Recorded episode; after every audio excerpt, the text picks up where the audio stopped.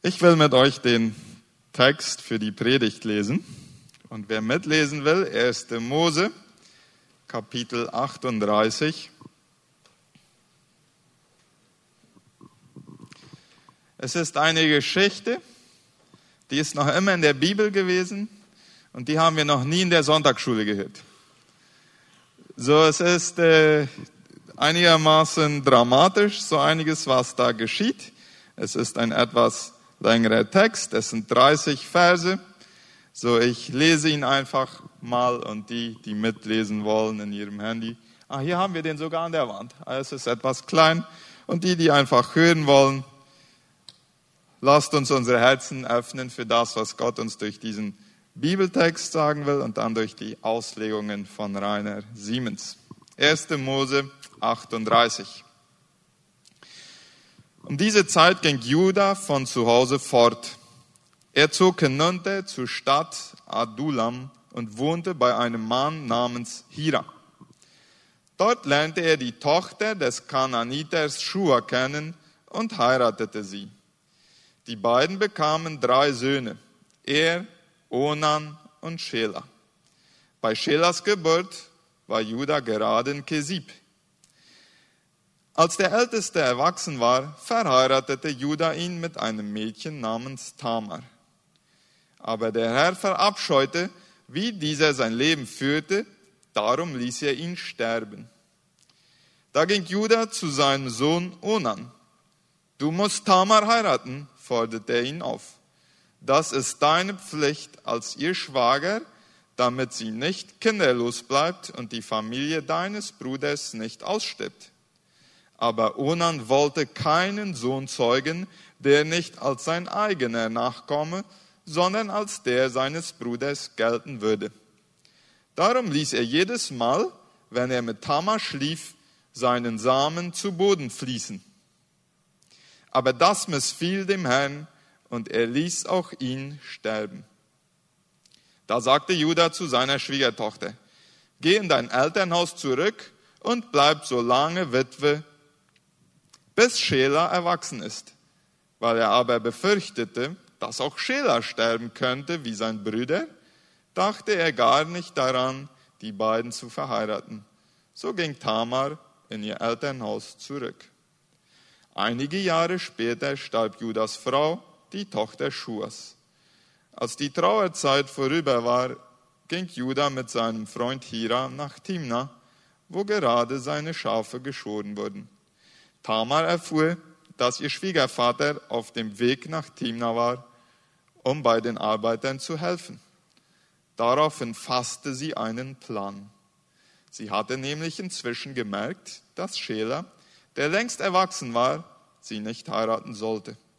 Also zog sie ihre Witwenkleider aus, verhüllte sich mit einem Schleier und setzte sich an den Ortseingang von Enajim das auf dem Weg nach Timna liegt. Als Judah vorbeikam, hielt er sie für eine Prostituierte, weil ihr Gesicht verhüllt war. Er ging zu ihr an den Wegrand.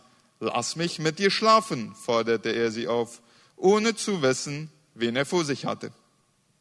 Was bekomme ich dafür? wollte Tamar wissen. Ich werde dir einen Ziegenbock aus meiner Herde bringen, versprach Judah. Nur wenn du mir ein Pfand dalässt, bis du ihn bringst, bekam er zur Antwort. Gut, was soll ich dir geben? fragte er. Deinen Siegelring mit der Schnur und deinen Stab. Er gab ihr, was sie verlangte. Dann schlief er mit ihr und sie wurde von ihm schwanger. Danach ging Tamar nach Hause, legte ihren Schleier ab und zog die Witwenkleider wieder an. Judah schickte seinen Freund Hira, um der Frau den Ziegenbock zu bringen und das Pfand zurückzuholen. Aber Hira konnte sie nicht finden. Er fragte die Leute in Enaim, wo ist denn die Prostituierte, die neulich an der Straße saß? So eine Frau ist hier nicht gewesen, antworteten sie. Da ging er zu Judah zurück und erzählte ihm alles. Dann soll sie das Pfand eben behalten, sagte Judah. Wir setzen uns nur dem Gespött der Leute aus, wenn wir noch etwas weiter nachforschen. Schließlich habe ich mein Bestes versucht. Etwa drei Monate später wurde Judah berichtet, deine Schwiegertochter Tamar ist schwanger. Diese Hure hat sich mit einem Mann eingelassen. Bringt sie sofort aus dem Dorf heraus, schrie Judah. Sie soll verbrannt werden. Als man sie hinausschleppte, ließ sie Judah ausrichten, der Mann, dem dieser Siegelring, diese Schnur und dieser Stab gehören, ist der Vater meines Kindes. Erkennst du sie wieder? Judah erkannte seine Sachen sofort. Tamar ist mir gegenüber im Recht, gab er zu. Ich hätte sie meinem Sohn Schela zur Frau geben müssen. Danach schlief Judah nie mehr mit ihr.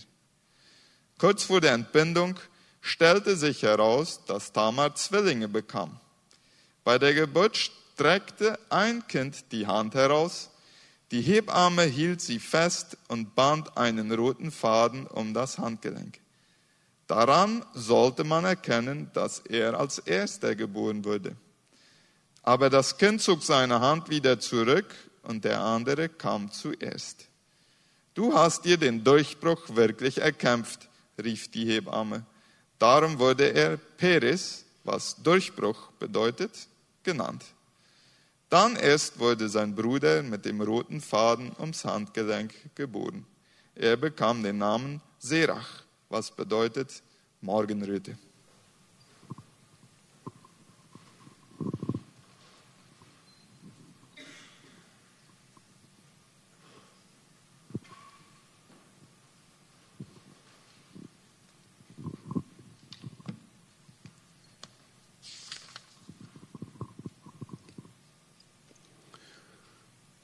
Das ist eine der traurigsten Geschichten von einer Frau aus dem Alten Testament und eigentlich aus der Bibel. Tamar. Und die Frage, die ich mir heute stelle, lautet, war sie eine Heilige? Oder war sie eine Hure? Ich glaube, diese Frage,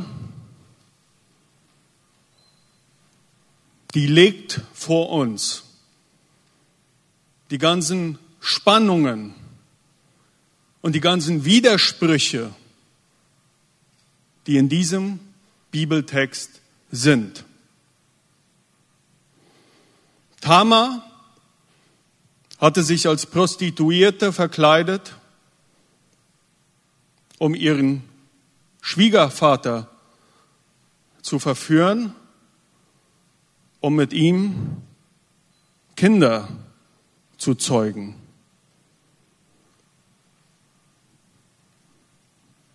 Kann man ihre Hurerei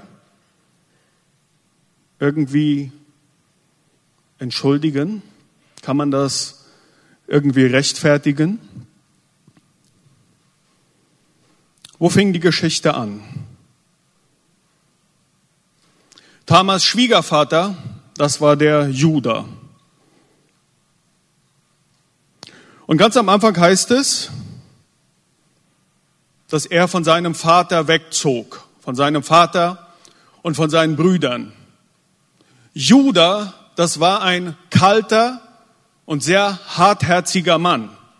Gerade vorher im Kapitel 37 lesen wir, dass er seine Brüder dazu angestachelt hatte, den Bruder, die Nervensäge Josef, in die Sklaverei zu verkaufen. Das war Judah gewesen. Kalt und hartherzig. Und gleich hier am Anfang merken wir noch etwas von seinem Charakter. Er zieht von seinem Vater und von seinen Geschwistern weg. In der damaligen Zeit bedeutete das nämlich, dass er nichts mehr mit seiner Familie und mit dem Glauben seiner Familie zu tun haben wollte. Er findet seine Orientierung jetzt woanders. Nicht mehr bei seinem Vater, sondern bei einem Kananiter, der Hira hieß. Der kam aus der Stadt Adulam. Wir merken also, Judah orientiert sich komplett in seinem Leben um. Weg von seiner Familie, von Gott seines Vaters hin zum kananitischen Glauben und zur kananitischen Lebensweise. Und das merken wir auch sofort, dass Judah sich verändert. Er heiratet nämlich eine Kananiterin.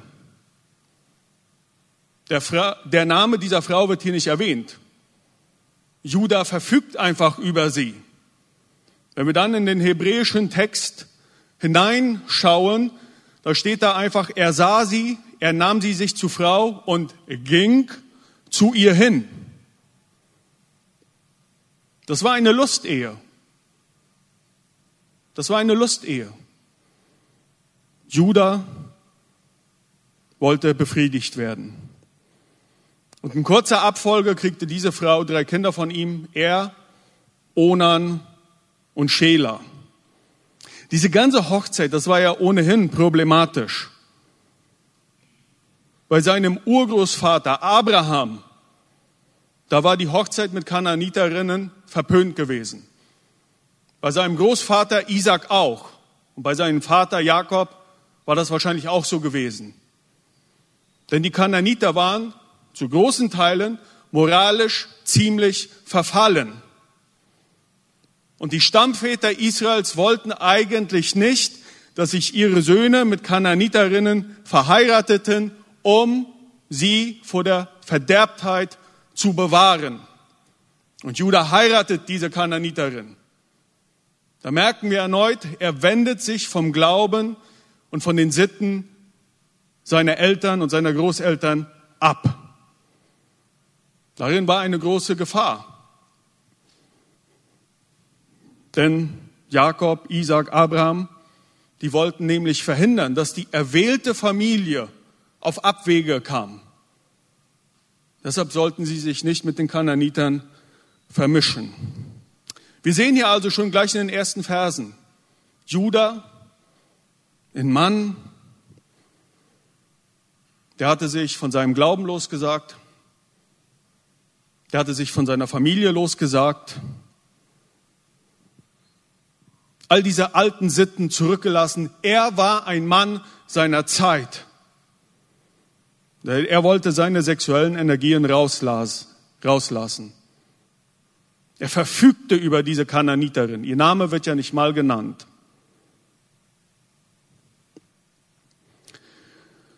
Einige Jahre vergehen und Judas Söhne, die wachsen heran. Und jetzt betritt eine andere Kananiterin, nämlich die Tama, die Bühne. Auch über sie wird lediglich nur verfügt in diesem Text. Niemand fragt sie irgendwann etwas.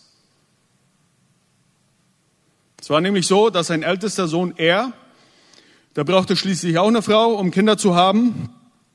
Also nimmt Judah diese Tamar und gibt sie seinem erstgeborenen Sohn er. Und er stirbt. Wir wissen nicht genau, was er getan hat, aber irgendwas hatte den Zorn Gottes erregt und Gott ließ er sterben.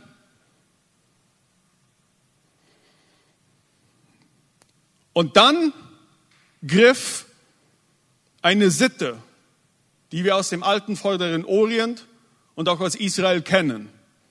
Dann griff nämlich das Gesetz der Schwagerehe, auch bekannt als Levirats-Ehe. Wenn ein Mann ohne Kinder starb in der damaligen Zeit, dann galt sein Name in Israel als ausgelöschen. Und damit dieses furchtbare Übel den verstorbenen Mann nicht befiel, musste sein Bruder die Witwe heiraten. Und die Kinder aus dieser Beziehung galten dann als Söhne des verstorbenen Mannes. Ich weiß, klingt für uns alles ein bisschen komisch, das war damals so. Also kam jetzt der zweite Sohn von Judah dran. Und das war der Onan. Onan war jetzt dafür verantwortlich, seinem verstorbenen Bruder Nachkommen zu schenken, durch seine Ehe mit Tamar. Aber Onan wollte das nicht.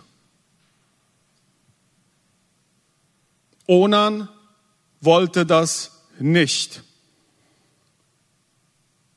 Während der sexuellen Beziehungen, die er mit Tamar hatte, praktizierte er das, was man heutzutage als Coitus interruptus kennt. Mit anderen Worten, während dem Geschlechtsverkehr mit Tamar zog er vor dem Samenerguss, also direkt vor dem Orgasmus, seinen Penis aus ihrer Scheide und kam außerhalb von ihr zum sexuellen Höhepunkt. Der Coitus interruptus ist eine der ältesten Verhütungspraktiken der Geschichte. Und wieder heißt es, und es missfiel dem Herrn und er ließ Onan sterben. Ich meine, warum ließ denn der Herr Onan sterben? Was war denn da so schlimm, wenn er der ein bisschen Samen auf dem Boden kleckern ließ?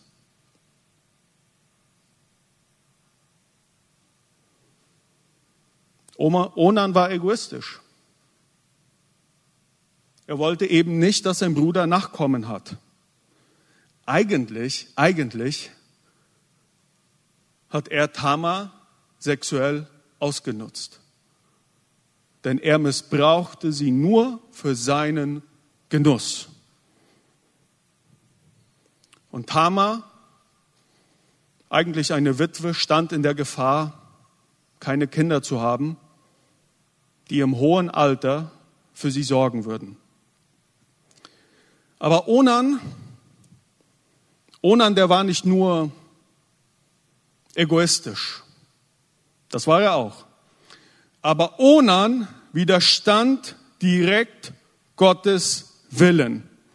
Den ersten Menschen, das können wir ganz am Anfang im Mosebuch lesen, im ersten Mosebuch.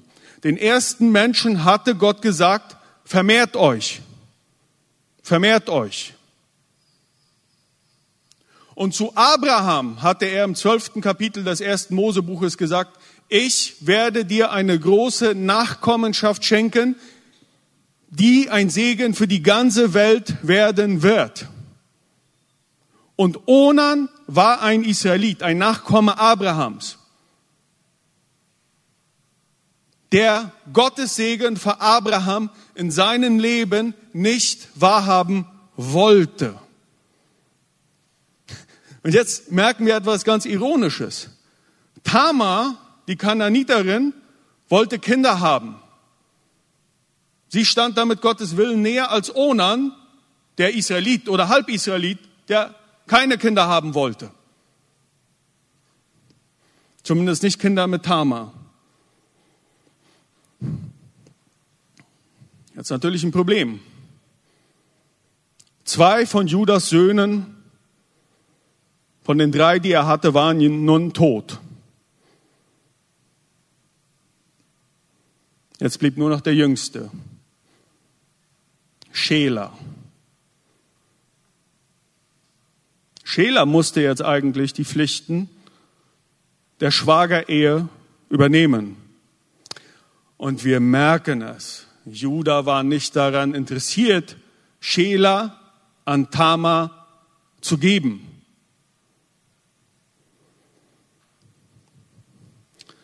Vielleicht war Judah etwas abergläubig.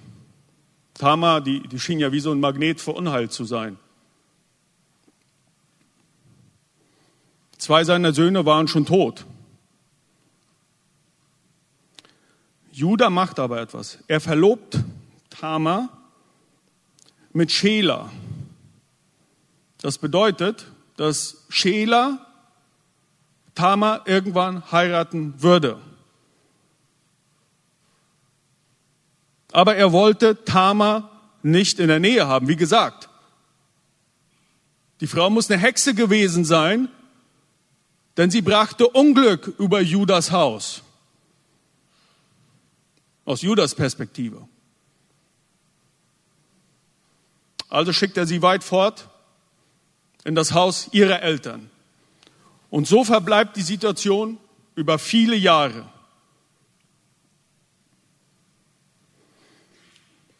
Judah dachte nicht daran, Schela mit Tamar zu verheiraten. Irgendwann merken wir dann auch, oder es wird uns erzählt, dass die unbekannte Kananiterin, die Frau Judas, stirbt.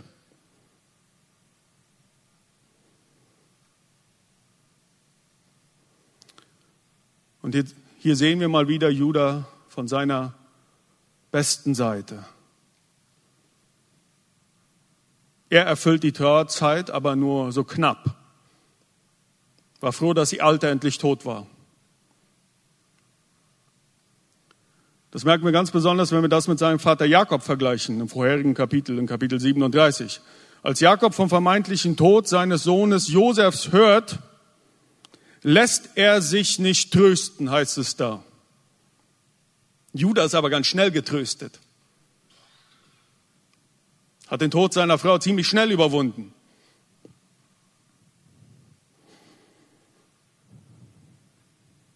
Und wir lesen auch noch von Tamar, dass sie nach Jahren, nach Jahren immer noch die Witwenkleider anhatte. Sobald es möglich war, sollte das Leben für Judah weitergehen. Arbeit und Spaß.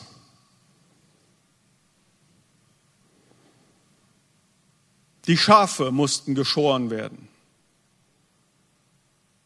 Die Schafe mussten geschoren werden. Und Schafe scheren, das war damals ein großes Fest, wo dann noch gerne viel getrunken wurde. Also richtig Zechen. Tamar ist in einer aussichtslosen Lage. Ohne Kinder und ohne Vorsorge fürs Alter. Bis jetzt hatten Judah und seine Söhne einfach über Tamar verfügt, über sie bestimmt, ihr Gewalt angetan. Aber jetzt tritt Tamar in Aktion, eigenständig, selbstständig. Sie möchte einen Nachkommen haben. Und das ist das Ironische in diesem Bibeltext. Das, was ich eigentlich fast nicht verstehe. Die große Nachkommenschaft, die Gott Abraham verheißen hat, wird teilweise durch die Hurerei Tamas herbeigeführt. Komischer Gott. Sie legt nämlich ihre Witwenkleider ab und verkleidet, sich als eine Tempelhure. Ihr fragt mich, wo steht hier im Text Tempelhure? Etwas später, in einigen Versen später, wird sie vom, von Hira, dem Freund Judas, Geweihte genannt. Damals war es nämlich so, dass in den kananitischen Tempeln, da waren oftmals Huren denn die Götter der Kananiter, das waren Fruchtbarkeitsgötter. Und um die, um da einen Lobpreis Gottesdienst zu haben, ja, ging man dann zu Hure, um zu Lobpreisen mit ihr. Wenn ihr versteht, was ich meine. Tamar verkleidet sich also wie eine Prostituierte, die in den, Temp die in den Tempeln ist. Judah ist auf dem Weg zum Scheren, zum Schafe scheren. Ich nehme mal an, er war schon etwas angetrunken.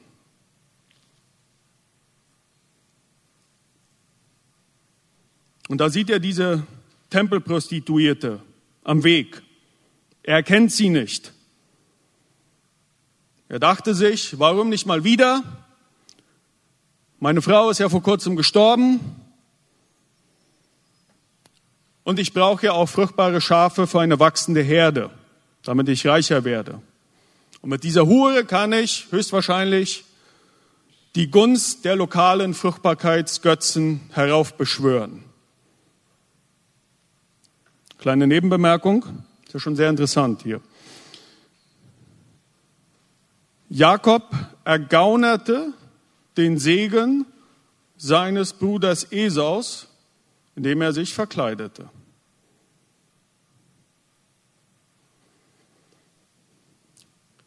Die Brüder von Josef sagen zu ihrem Vater, dass Josef gestorben ist, dass ein wildes Tier ihn zerrissen hatte,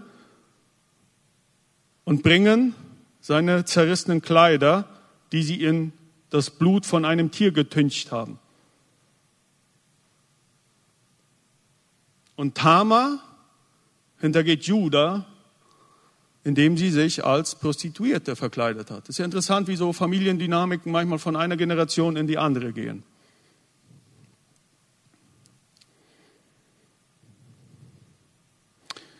Judah sieht sie und als guter Geschäftsmann kommt er natürlich gleich zur Sache.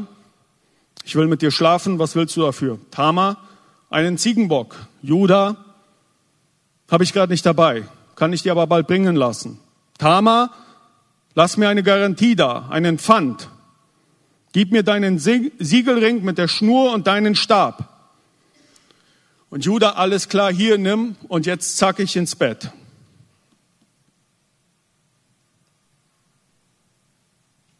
Judah war in Tamas Falle getappt. Ja, er schlief mit Tamar. Aber er hatte ihr etwas sehr viel Wertvolleres gegeben.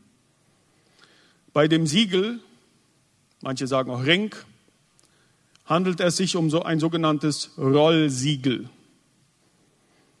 Damals gab es ja noch nicht so Papier wie heute. Wenn man dann mal einen Vertrag unterschrieb auf einer Tontafel, dann wurde das Rollsiegel auf dem feuchten Ton sozusagen abgerollt. Das stand dann für eine Unterschrift. Und dieses Rollsiegel, das hing um den Hals mit einer Schnur. Deshalb, das Siegel mit der Schnur wollte Tamar haben als Pfand. Zudem noch seinen Stab. Der Stab, also ein Stock, der hatte einen Knauf, da gab es meistens so Einschnitzungen, die identifizierten den Eigentümer. Und der Stab natürlich auch das Siegel, da stand alles für einen Mann mit, von Autorität, von einem wichtigen Mann. Und das alles ließ Judah da. Wir würden heute sagen, er ließ seine Kreditkarte und seinen Reisepass da.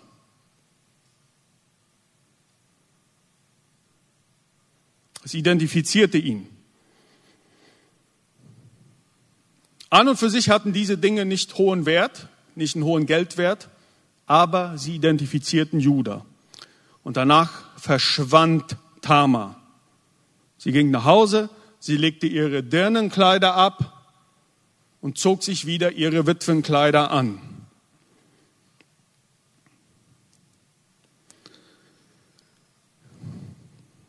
Judah hatte sich ja nicht an das Versprechen an Tama gehalten, ihr seinen Sohn zu geben. Dieser Judah ist jetzt natürlich sehr daran interessiert, sein Zeug wieder zurückbekommen, weil es wird ja ein bisschen komisch aussehen, wenn seine persönlichen Sachen bei einer Prostituierten auftauchen würden. Und sein Freund Hira, der Kananiter, hilft ihm dabei. Er geht Tamar suchen. Findet sie aber nicht. Und er fragt bei den Leuten, war hier nicht diese Hure? Nein, wir wissen nicht, von wem du sprichst. Und irgendwann sagt Judah so, Hira, mein, mein guter Freund, also pass mal auf, wir blasen die Suche einfach mal ab. Es wird ja schon peinlich. Die Leute werden anfangen, über mich zu sprechen, dass ich hier einer einfachen Hure hinterherlaufe. Machen wir nicht. Machen wir nicht weiter. Drei Monate später würden aber alle über ihn sprechen. Denn Tamar war von ihm schwanger. Jetzt kommt das Ironische. Tamar war ja eigentlich mit Judas Sohn Schela verlobt. Während der Verlobungszeit mit einem anderen Mann zu schlafen galt in, im alten Israel als Ehebruch. Und ohne es zu wissen, hatte Judah eigentlich seinen eigenen Sohn betrogen.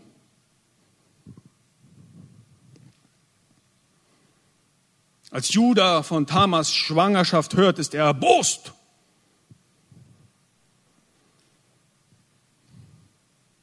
Das unverschämte Weib. Natürlich bemerken wir hier so gleich ein bisschen die Heuchelei. Ja. Judah darf herumhuren. Seine Schwiegertochter Tamar, die Kinder haben wollte und damit näher an Gottes Willen stand, die durfte das natürlich nicht.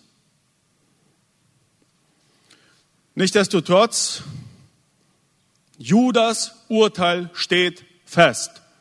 Tamar muss verbrannt werden. Hier also ziemlich hartherzig. Ja. Verbrennen ist, ist, ist jetzt nicht so angenehm.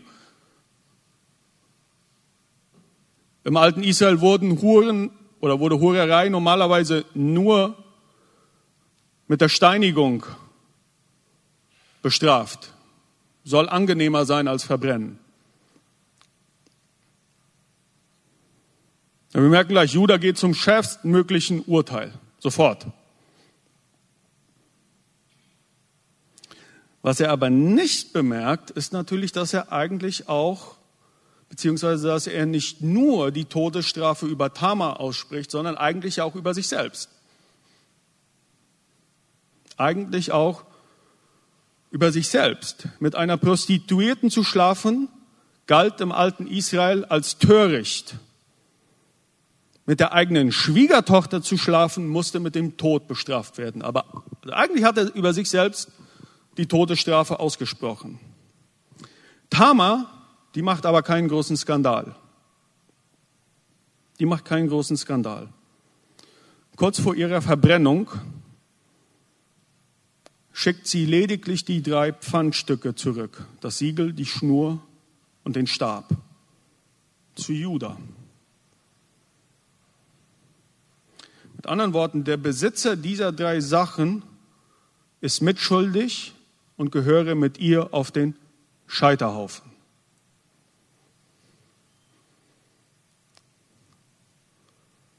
Und Judah kannte ja sein Zeug sofort.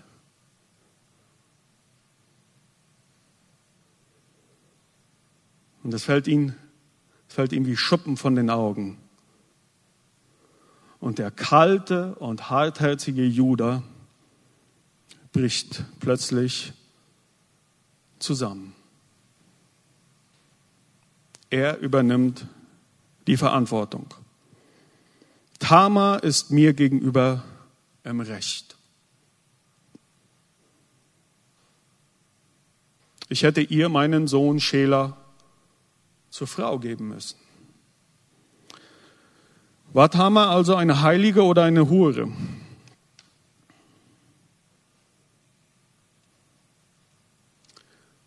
Judah hätte dafür sorgen müssen, dass Tamar zu Kindern kommt. Und sie sah sich nämlich gezwungen, durch eine äußerst grenzwertige Handlung selber Nachkommen zu haben. Zumindest ihre Absicht entsprach mehr Gottes Willen als das egoistische Verhalten Judas.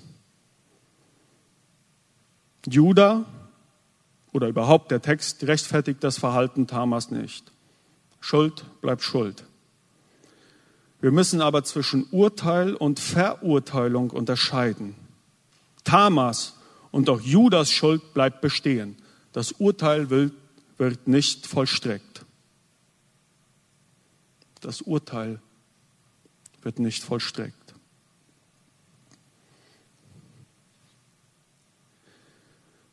Es stellt sich heraus, dass Judah und seine Schwiegertochter Tama Zwillinge erwarten.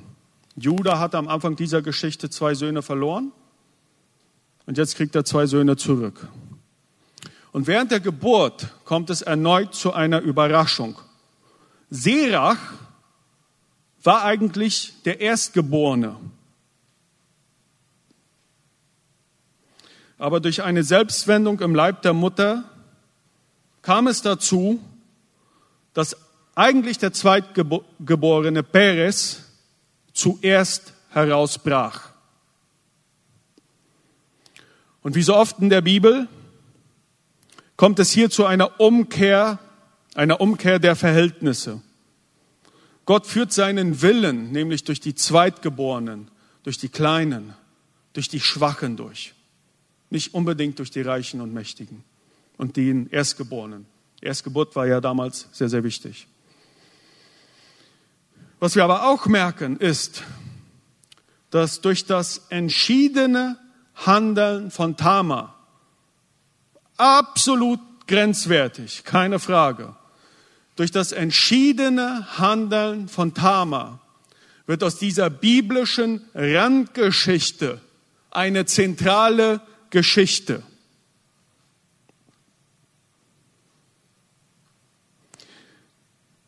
Denn der Sohn der Tama, Beres, ist ein wichtiges Verbindungsglied in Gottes Geschichte, die Welt mit sich zu versöhnen. Denn Beres wurde später der Clanvater von Boas. Boas heiratete die Ruth. Und aus dieser Verbindung kam später der König David und von König David stammt später Jesus Christus ab.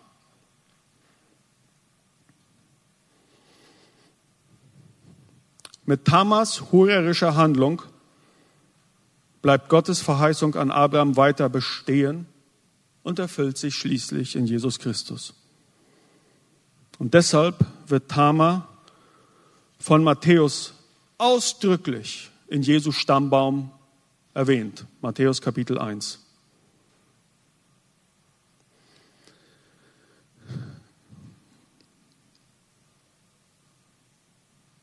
was machen wir mit so einer Geschichte? Fühlt ihr euch schon geistlich irgendwie erbaut?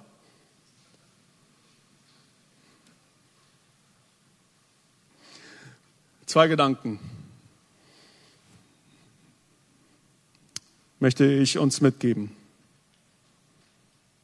Ein Gedanken für Frauen und ein Gedanken für Männer. Die Geschichte von Tama erzählt die Geschichte einer Frau, die von Männern wie ein dreckiger Lappen für die eigene Lustbefriedigung gebraucht wurde, um danach wieder weggeworfen zu werden. In der Menschheitsgeschichte gab es unzählige Frauen wie Tama, die den Launen von brutalen und hartherzigen Männern ausgeliefert waren und noch ausgeliefert sind. Vielleicht erlebst du als Frau ähnliches wie Tamar. Vielleicht haben dich Männer in der Vergangenheit missbraucht. Vielleicht behandelt auch dein Mann dich erniedrigend und verlangt von dir Sachen, die du nicht tun möchtest. Vielleicht fühlst du dich schmutzig und unwürdig. Gott möchte dir heute zurufen, dass er dich nicht verwirft. Er gibt dir die Würde, die Männer dir geraubt haben. Du bist wertvoll und seine geliebte Tochter. Das sehen wir an Tamar.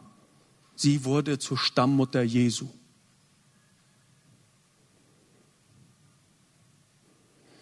Gott kann und möchte dich trotz all der Wunden und trotz all der Zwänge denen du ausgeliefert bist. Er möchte dich lieben, heilen und für seine Absichten einsetzen. Und noch etwas, und noch etwas für die Frauen. Tama zeigt allen Frauen, dass sie sich in einer Macho-Welt schützen können. Du bist eben nicht der Boxsack eines zornigen Mannes oder sein sexuelles Spielzeug. Kein Mann, auch dein eigener, darf das nicht. Du darfst dich dem Ganzen entziehen und männlichen Tätern Grenzen aufzeigen. Das darfst du. Zweiter Gedanke. Jetzt für die Männer für uns. Viele von uns wir werden darüber Buße tun müssen für das, was wir Frauen angetan haben. Seien es sexuelle Übergriffe, Pornografiesucht, Härte, Zorn und Gewalt. Auch wenn Judah ein widerwärtiger und egoistischer Mann war, gibt diese Geschichte allen Judas, vielleicht auch mir, Hoffnung. Judah übernahm nämlich Verantwortung und er veränderte sich.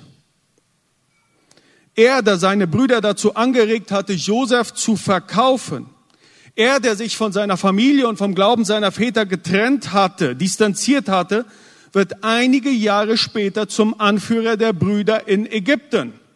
Lest die Bibelgeschichte nur weiter. Aber in Ägypten treffen wir einen veränderten Juda, kein Schwein mehr. Josef droht den Brüdern nämlich damit, Benjamin als Geisel in Ägypten zu behalten. Und mit großer Hingabe setzt sich Judah für Benjamins Freilassung ein. Er beschreibt die große Liebe, die Jakob zu Benjamin hatte. Er bietet sich selbst an anstatt Benjamin als Sklave in Ägypten zu bleiben. Das ist ein ganz anderer Judah. Judah ist ein veränderter Mann. Die Härte und die Lieblosigkeit, die sind verschwunden. Und Judas Veränderung fing in dieser dreckigen Geschichte an. Als er öffentlich seine Schuld gegenüber Tamar anerkannte, da fing sein Veränderungsweg an. Und durch seinen Sohn Peres wurde er zum Stammvater Davids und zum Stammvater von Jesus Christus. Liebe Männer, keine faulen Ausreden mehr. Zeit ist vorbei. Übernehmt die Verantwortung für euer widerwärtiges Handeln und verändert euch. Bitte. Gott möchte nämlich mit den Judas dieser Welt und mit den Tamas dieser Welt seine Geschichte schreiben. Eigentlich sollte meine Predigt hier aufhören, aber ich will noch einen dritten Punkt hinzufügen. Darf ich das? Kannst du schwer Nein sagen, ja? Auf den dritten Gedanken, auf den ich gekommen bin, während dieser Predigt ist. Ein Gedanke für Kinder. Wir haben ja, hatten ja hier eine Kindersegnung. Gott kann dich brauchen, auch wenn du aus einer verdammt schlechten Familie kommst. Peres wurde zum Clanvater und so weiter. Das habe ich euch eben schon erzählt. Gott liebt auch euch. Auch wenn euer Vater nicht da war, auch wenn es viele Sachen gab oder eure Mutter nicht da war, und wenn viele Sachen passiert sind, die nicht gut gelaufen sind. Gott kann auch euch brauchen und einsetzen. Amen.